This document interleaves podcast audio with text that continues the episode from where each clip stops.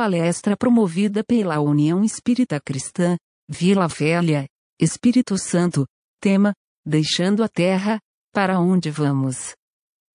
Com Paulo César Castellani.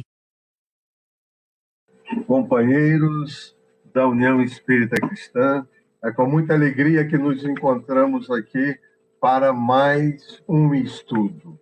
E para iniciarmos esse estudo, vamos fazer uma leitura preparatória do livro Gotas de Esperança, a lição número 58.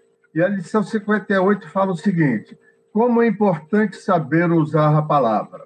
A palavra é dom de Deus, leva, traz e multiplica o bem.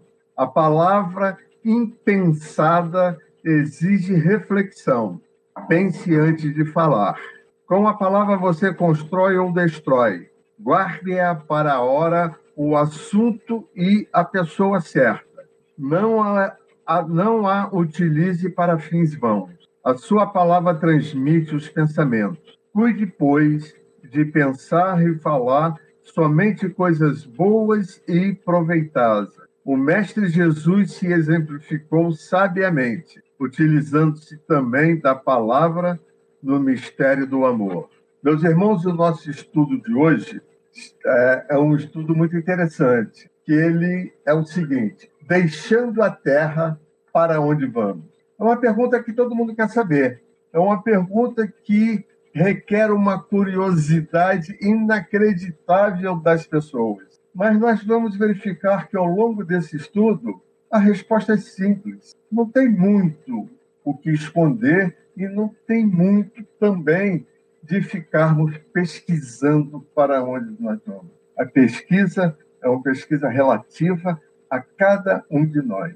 Então, vamos começar com essa pergunta: quem nós somos? É uma pergunta também que ela está aberta a sua resposta em vários locais. E eu peguei, para que a gente iniciar o nosso estudo, eu peguei lá no Livro dos Espíritos, e lá está dizendo o seguinte: somos seres criados por Deus, todos nós. Somos seres simples e fomos criados iguaizinhos, todos ignorantes. Quer dizer, sem nenhum privilégio de um para o outro. Não existia aquele que, na época da criação, tivesse um conhecimento e o outro não tivesse conhecimento para ter uma distinção entre um e o outro. Porém, Deus, sabiamente, deu a cada um de nós uma ferramenta extremamente importante, chamada inteligência, para que, ao utilizarmos a nossa inteligência, pudéssemos com ela construir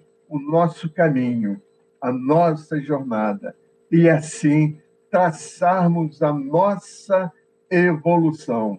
E isso é válido para todas as encarnações. Então vejamos, agora sabemos quem somos nós, seres criados por Deus, com o poder da inteligência recebida de Deus nós fomos nos melhorando, nos aperfeiçoando, uns mais, outros menos, e fomos construindo a nossa jornada evolutiva.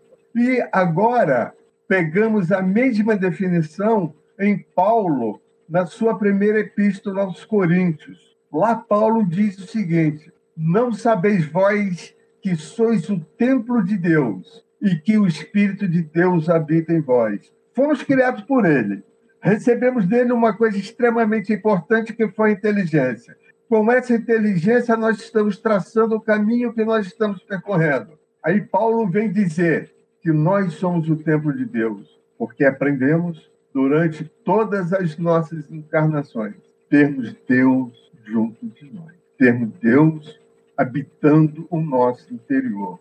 E essa informação, além de Paulo, nós vivenciamos muitas e muitas vezes com Jesus. Agora eu vou pegar uma frase do, do escritor Fernando Pessoa, que ele é escritor, ele é poeta português, mas nós aqui no Brasil o conhecemos muito, que ele dá uma definição de morte muito bacana para a gente poder refletir. Ele falou o seguinte: morrer é apenas não ser visto. E morrer é a curva da estrada. Então, nós estamos na nossa estrada. Vamos nos imaginar agora andando com o nosso carro na estrada, ou andando de carona em um carro na estrada. Quando a, a estrada apareceu a curva, o carro contornou a curva, os carros que vinham atrás de nós, antes de realizar a curva, verificaram que aquele carro da frente desapareceu. Mas ele desapareceu, mas ele continua existindo. As pessoas dentro dele continuam existindo. Tudo que há dentro daquele carro continua havendo ainda dentro daquele carro. Então, esse morrer para Fernando Pessoa tem essa conotação. Aquilo que você não vê, mas existe.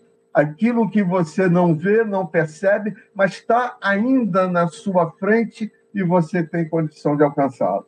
E se pararmos agora para analisar os dias atuais, pensarmos na nossa doutrina espírita, pensarmos naquelas pessoas que têm um determinado tipo de mediunidade, aqueles que são médios, vamos chamar assim, videntes. Morrer é apenas não ser visto por nós, que não temos a vidência, mas eles continuam vindo. Então vejam uma conotação interessante de um escritor e de um poeta. Agora vocês podem falar assim, Castellani, quem é esse cara que está ali? Esse cara, ele é um rabino. E foi um rabino extremamente importante no Brasil, Aqui ele ficou por 40 anos. Ele chama-se Henry Isaac Sobel. Ele nasceu em Portugal, morreu na Flórida, Estados Unidos, que para lá ele foi para se curar de um câncer e não conseguiu. Mas ele ficou todo o seu rabinado aqui no Brasil, principalmente em São Paulo, e fez muitas amizades em São Paulo. E o que, que esse cara, esse Henry Isaac Sobel, tem a ver com o nosso título, Deixando a Terra para Onde Vamos? Vejam a importância de uma colocação de alguém que não é da nossa religião.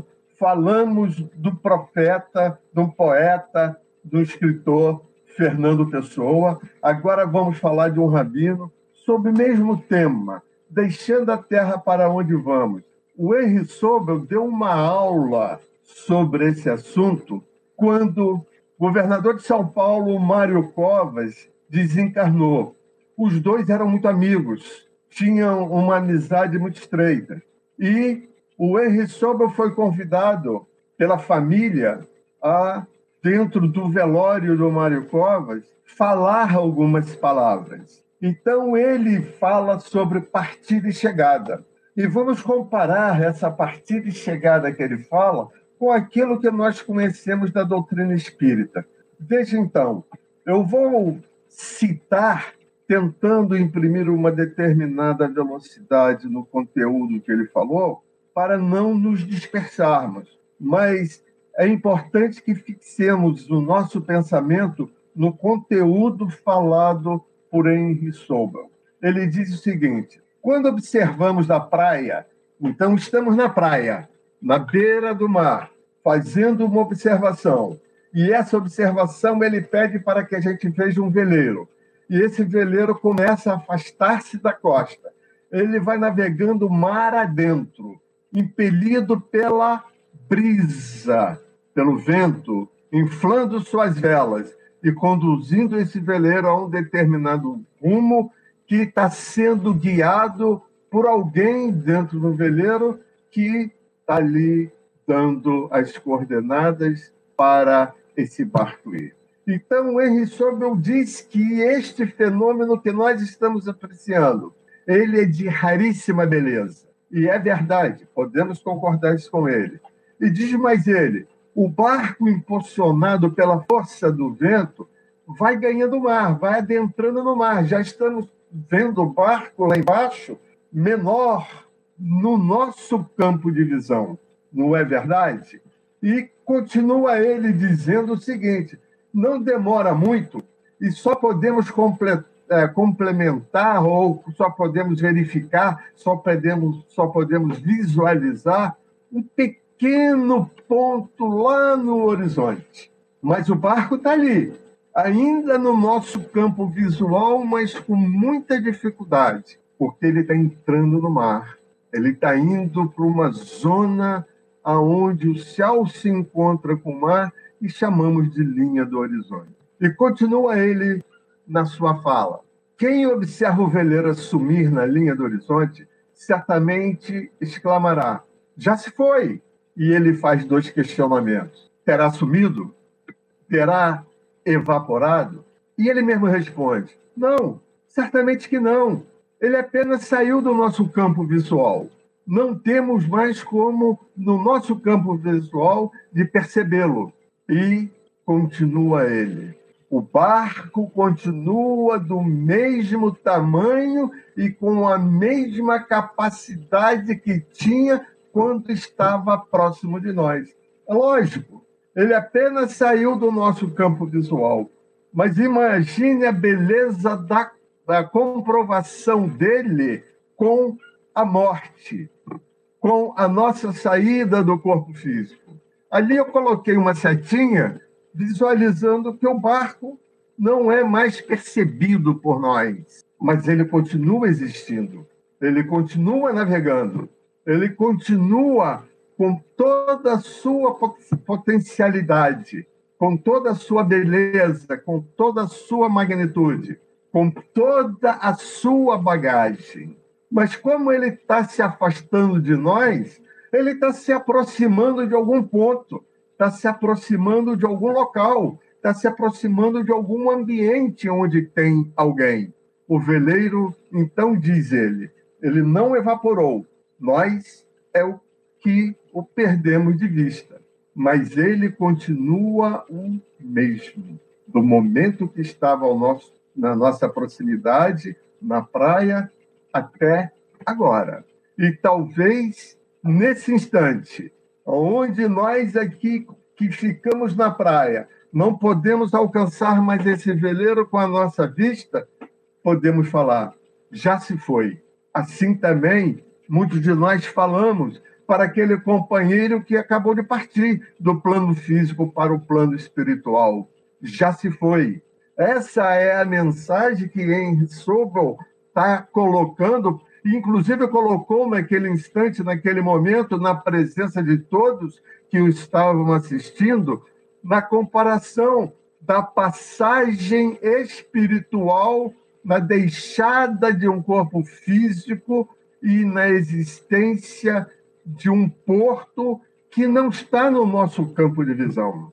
E continua ele. Então haverá outras vozes em outro canto, em outro porto, em outro ambiente, observando o veleiro chegando e dizendo: lá vem o veleiro. Porque aí, mesmo pequenininho, ele vai se aproximando, vai se tornando visível, vai se tornando conhecido. Assim é a morte do corpo físico, porque o corpo espiritual continua vivo. Esse veleiro continua vivo, chegando no porto em que ele está se destinando. Nós, em espírito, chegamos vivo no porto ao qual nosso espírito também está indo naquela direção. E diz ele agora num sistema de diálogo com os presentes. Quando o veleiro parte, levando a preciosa carga de um amor, de um ente querido, daquele que nós amamos, daquele que nesse instante está presente entre nós ainda, habitando o seu corpo físico, se ele sumiu, ele sumiu apenas no nosso ponto de vista ele vai ficar invisível para nós apenas pelo seu corpo físico, mas ele vai continuar visível em nossos pensamentos. Ele vai continuar visível na sua existência para todos aqueles outros que podem vê-lo na condição de um espírito, sejam esses outros encarnados ou desencarnados. Ele já se foi do nosso corpo físico para um corpo espiritual. Ele já se foi do nosso campo físico para um campo aonde é designado para aqueles que não possuem mais a matéria terrena. E agora aqui no veleiro tem um ente amado, um ente querido, aqueles que, aquele que nós convivemos com ele durante muito tempo. E veja que comparação linda. Aquele ser amado nosso que pegou o veleiro ali na praia, na hora que nós estávamos observando, na hora que o veleiro se aproxima de um outro porto, o ente amado continua lá no veleiro. Ele continua existindo. E tudo aquilo que ele está levando com ele a sua bagagem, que são tudo aquilo que ele fez, realizou, conquistou, construiu, edificou nessa vida, continua dentro da mala que ele está levando. A bagagem dele continua junto a ele ali no veleiro. Não perdeu nada. E muito pelo contrário, tá? Como nada se perde, a não ser o corpo físico, nós não perdemos nada nessa viagem nossa quando deixamos o nosso corpo físico aqui e continuamos com o nosso corpo espiritual. Por isso a importância da doutrina espírita quando ela nos alerta que tudo aquilo que nós construirmos no bem, tudo aquilo que nós edificarmos no amor, na nossa fé, na perseverança, na utilidade para nós e para o próximo, continuará conosco. Por quê? Porque faz parte da nossa bagagem. E é essa bagagem que nós levamos na nossa viagem para o porto ao qual nós estamos nos dirigindo. E diz o Henry Sobel naquele instante: quando alguém aqui fala já se foi, alguém lá do outro lado está dizendo já está chegando. Imagine a nossa beleza de chegar em um local que podemos até falar que é desconhecido, mas na realidade ele não é desconhecido porque foi de lá que nós viemos, mas estamos voltando para um local um pouquinho melhor, porque nós melhoramos um pouquinho. E se aqui nessa encarnação nós melhoramos muito mais, aceleramos um pouco o nosso progresso, graças a Deus iremos para um local melhor ainda, onde a aceleração do nosso progresso aqui corresponderá lá também a um ambiente onde o progresso é um pouco superior àquele que tínhamos aqui quando nós nos reencarnamos. E lá o pessoal está de braço aberto nos esperando e dizendo: ele já está chegando. Olha a beleza desse momento. Olha a ternura deste momento. É maravilhoso. Então, nós, quando chegamos a um destino, esse destino ele é, direi uma palavra mais fácil, ele é de acordo com aquilo que nós traçamos aqui nessa vida. Então, cada um leva a carga de vícios e virtudes, de afetos e desafetos, até que se resolva por desfazer-se do que julgar desnecessário. Então, aquilo que nós já entendemos, que não é bom para o nosso crescimento, que não é bom para o nosso desenvolvimento, que não é justo para o nosso progresso, vamos jogar fora e vamos levar aquilo que é justo. Então, a nossa vida é feita de partidas e chegadas. A nossa vida é feita de encarnações e mais desencarnações. E é assim que crescemos, é assim que melhoramos, é assim que evoluímos, de partidas em partidas, de chegadas em chegadas, de portos em portos, de ambientes em ambientes. Assim, um dia todos nós partimos como seres imortais. Seres imortais que nós somos, entendemos isso e estudamos isso dentro, dentro da nossa doutrina espírita. E vamos ao encontro daquele que nos criou.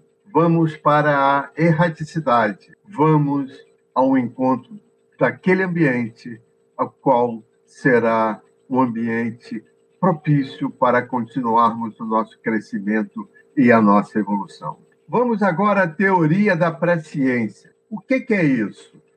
A Gênese nos diz que a teoria da presciência é aquela teoria que torna possível o conhecimento do futuro. E, devido a isso, colocamos aqui uma pergunta: o que acontece então quando chegamos ao plano espiritual?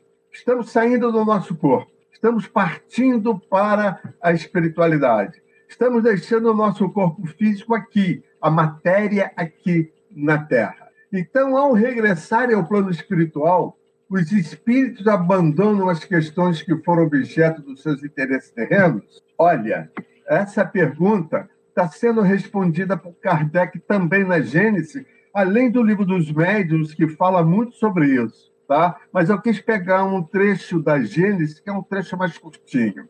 Então, chegamos de volta àquela pátria chamada plano espiritual. Os espíritos que lá retornam estão levando contigo tudo aquilo que aqui realizamos na Terra, que foi o nosso foco, que foram os nossos objetivos.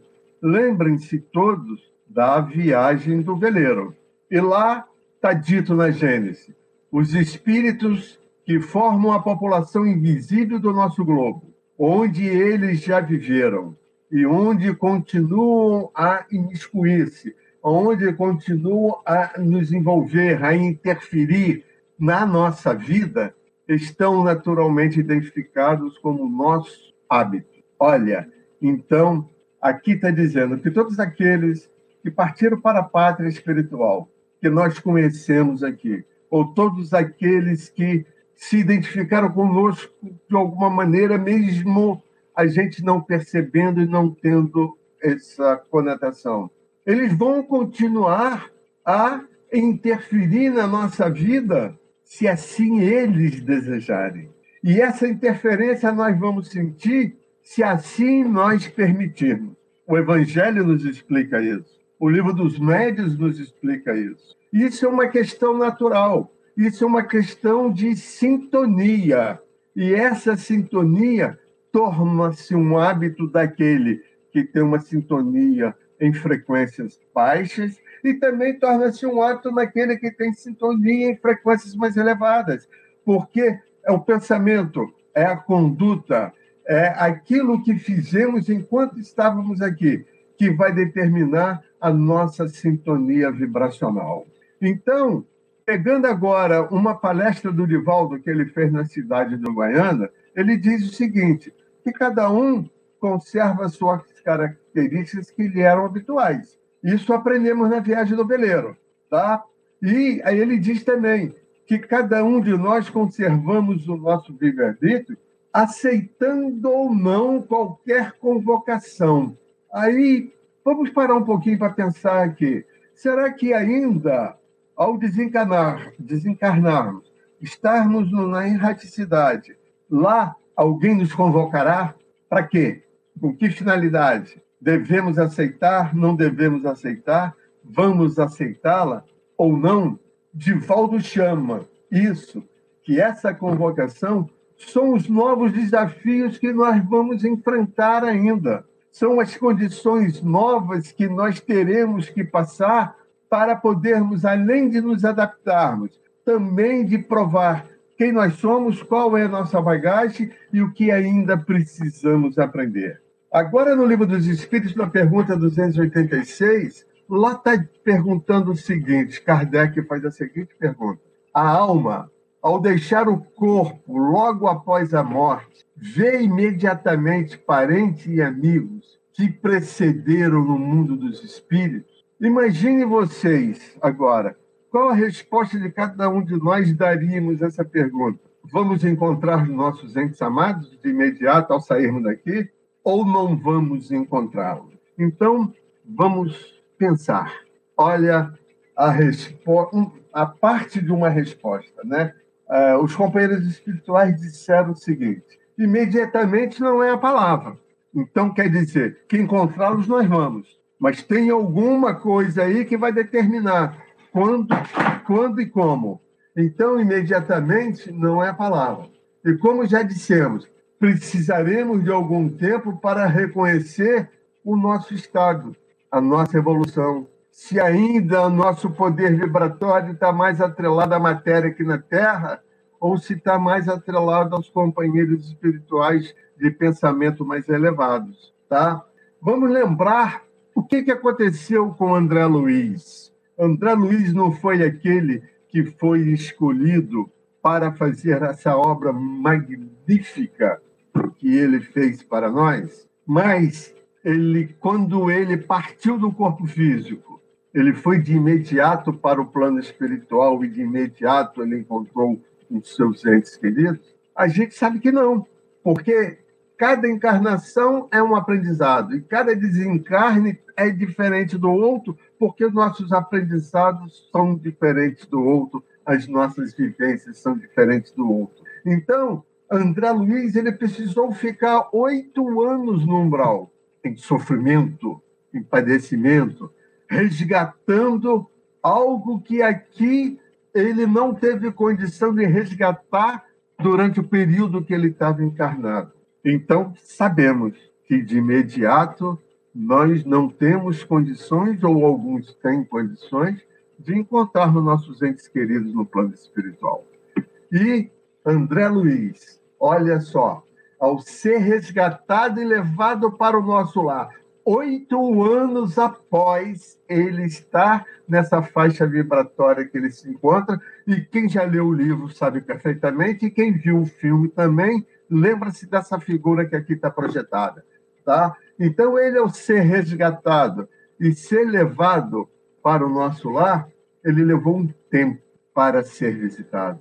E ainda mais, levou um tempo para ser visitado por espíritos amigos de envergadura superior a ele, inclusive a sua mãe, que é um espírito muito elevado. Houve esse reencontro, mas ele precisou passar por um período de aprendizado e de reeducação espiritual dentro da colônia no nosso lar, tá?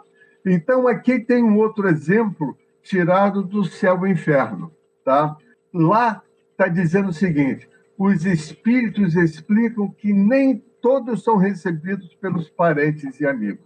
No Evangelho, no Livro dos Espíritos, na Gênesis, conforme mostramos, diz que somos recebidos, mas não imediatamente. Não é verdade? O céu e o inferno está dizendo a mesma coisa com outras palavras. Os espíritos explicam que nem todos são recebidos, mas esse nem todos são recebidos de imediato.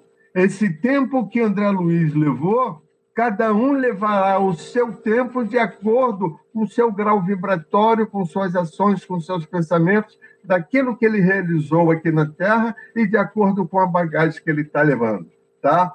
Então, lá no e inferno está dito, de acordo com o seu merecimento. Então, conta uma passagem de uma mãe que era muito prestativa, muito caridosa, principalmente com seu filho, e ela cuidava do seu filho com muito amor. O seu filho adoeceu. Ela ficou com seu filho o tempo todo, tomando conta dele e todos os cuidados necessários ela fazia para o filho melhorar. Só que o filho foi piorando a sua saúde. E ela chegou ao ponto de ficar dormindo com ele no quarto dele para não descuidar dele momento nenhum no tratamento que ela fazia para o filho. Chegou um instante que o filho morreu, o filho desencarnou ela entrou em desespero, porque ela não queria se afastar desse filho. O que, que ela fez? Ela saiu momentaneamente do quarto, foi até a cozinha, está no relato no céu e inferno, e se suicidou. Você acha que essa mulher, cuja intenção era continuar do lado do filho, do lado o espírito dela, seguir com o espírito do filho e ela continuar tratando do filho. Será que isso ocorreu? Jamais ela cometeu um crime com ela própria, ela vai passar por um processo de purificação daquilo que ela fez, o filho vai passar por um processo de purificação também em um hospital aonde será cuidada a sua doença e ela num ambiente de vibração muito inferior aonde vai ser falado com ela, mostrado a ela o ato que ela cometeu jamais poderia ter sido realizado se ela quisesse continuar próximo ao filho dela. Então, para onde vamos? Deixando a terra. Cada um vai de acordo com a bagagem que ele está carregando. Aqui agora, no Livro dos Espíritos, no capítulo 6, existe uma pergunta de número 274 que fala da existência de diferente ordem dos espíritos resulta para estes alguma hierarquia de poder, quando eu saio daqui, quando eu vou para o plano espiritual, eu tenho que lá também obedecer uma hierarquia e uma subpergunta. E há entre eles subordinação e autoridade? Eu estarei subordinado nessa hierarquia às autoridades que fazem parte desse processo? Então, a figura que nos mostra isso nos mostra o seguinte: a senhora é desencarnada já há algum tempo, no plano espiritual.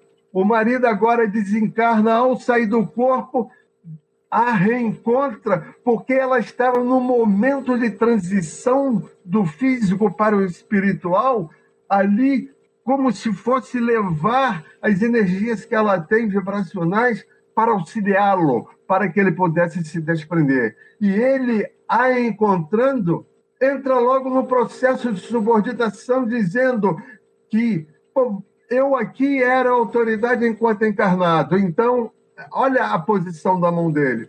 Vou continuar aqui com a minha autoridade. Isso não acontece. Isso jamais existe. A autoridade existe e é muito grande, a subordinação existe muito grande, mas no sentido de elevação moral, mas no sentido de elevação espiritual. E é isso que nós temos que aprender, e é isso que nós vamos enfrentar, e é isso que nós temos que nos adaptar no novo processo que não é novo, mas será novo após essa encarnação nossa, daquilo que nós estamos levando para a espiritualidade.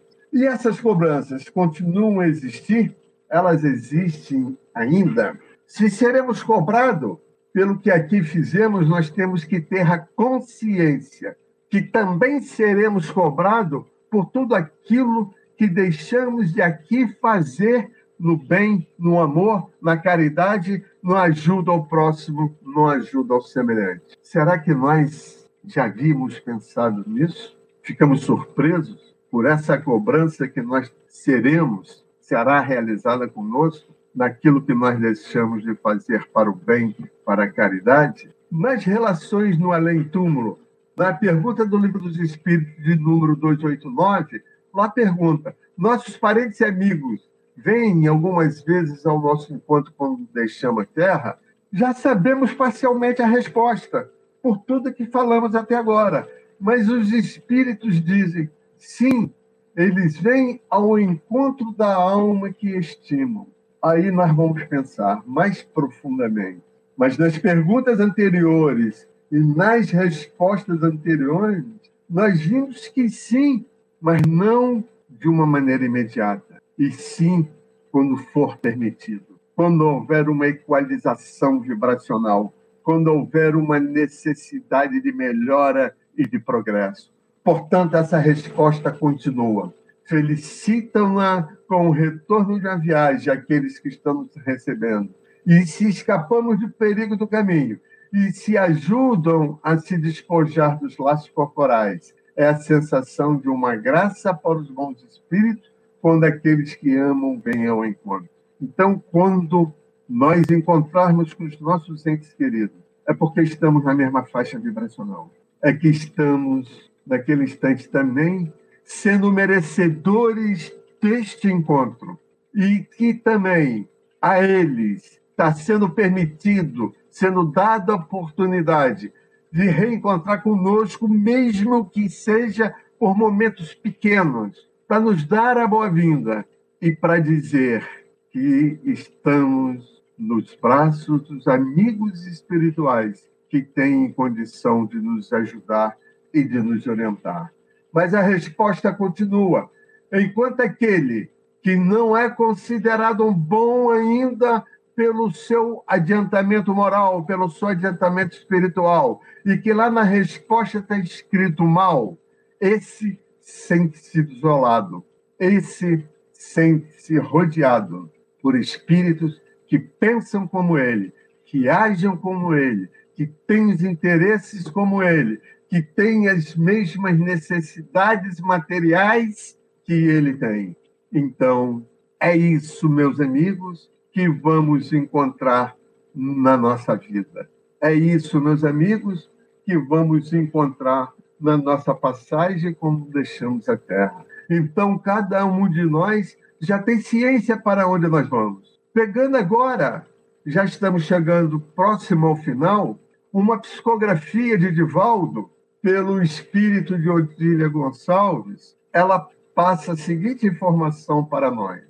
A adaptação a essa nova realidade dependerá da forma como nos estivermos preparados para ela. Foi o que falamos o tempo todo. Depende da mala que nós estamos levando no nosso barco. Depende das ações que nós realizamos aqui. Devemos, depende da vida que aqui vivemos com relação ao objetivo que tivemos durante essa encarnação. Semeamos alguma coisa nessa vida.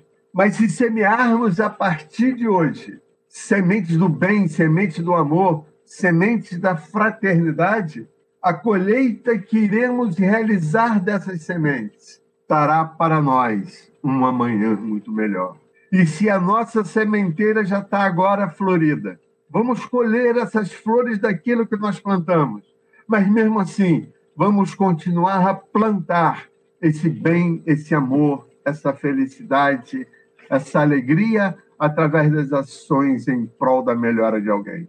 E assim nós estaremos também ajudando os companheiros espirituais que estão na governança da transformação desse planeta de provas e expiação para a regeneração, porque eles precisam das nossas vibrações elevadas no bem e no amor. Concluindo então, agora, poderemos dizer que uma coisa é certa: cada ser une-se a outros que possuem o mesmo padrão vibracional de pensamento. Portanto, após o nosso desencarne, vamos para o local que nós escolhemos enquanto aqui estávamos encarnados, realizando aquilo que nós realizamos nessa encarnação. E essas ações, esses pensamentos, que são nossos, somente nossos, através dos nossos sentimentos, através dos nossos desejos, são eles que nos acompanharão para a vida futura. E se queremos, então, conforme na psicografia de Divaldo da nossa irmã Otília, vamos melhorar, vamos plantar uma sementeira de paz, de fraternidade e de harmonia. Vamos agradecer a Deus, a Jesus, que Ele, nesse instante, está nos convidando para melhorar. Vamos aceitar o convite dele? O convite dele está aqui na Terra, está aqui agora na tela. O convite dele está em torno de nós, porque ele está ao nosso lado. Vamos responder a ele, porque é ele, com seus ensinamentos, que nos conduzirá para o porto que estamos navegando em sua direção. E assim, então, meus amigos, muito obrigado pela atenção de vocês. Muito obrigado pelo carinho, pelo amor. Fiquem em paz e que Jesus abençoe a todos.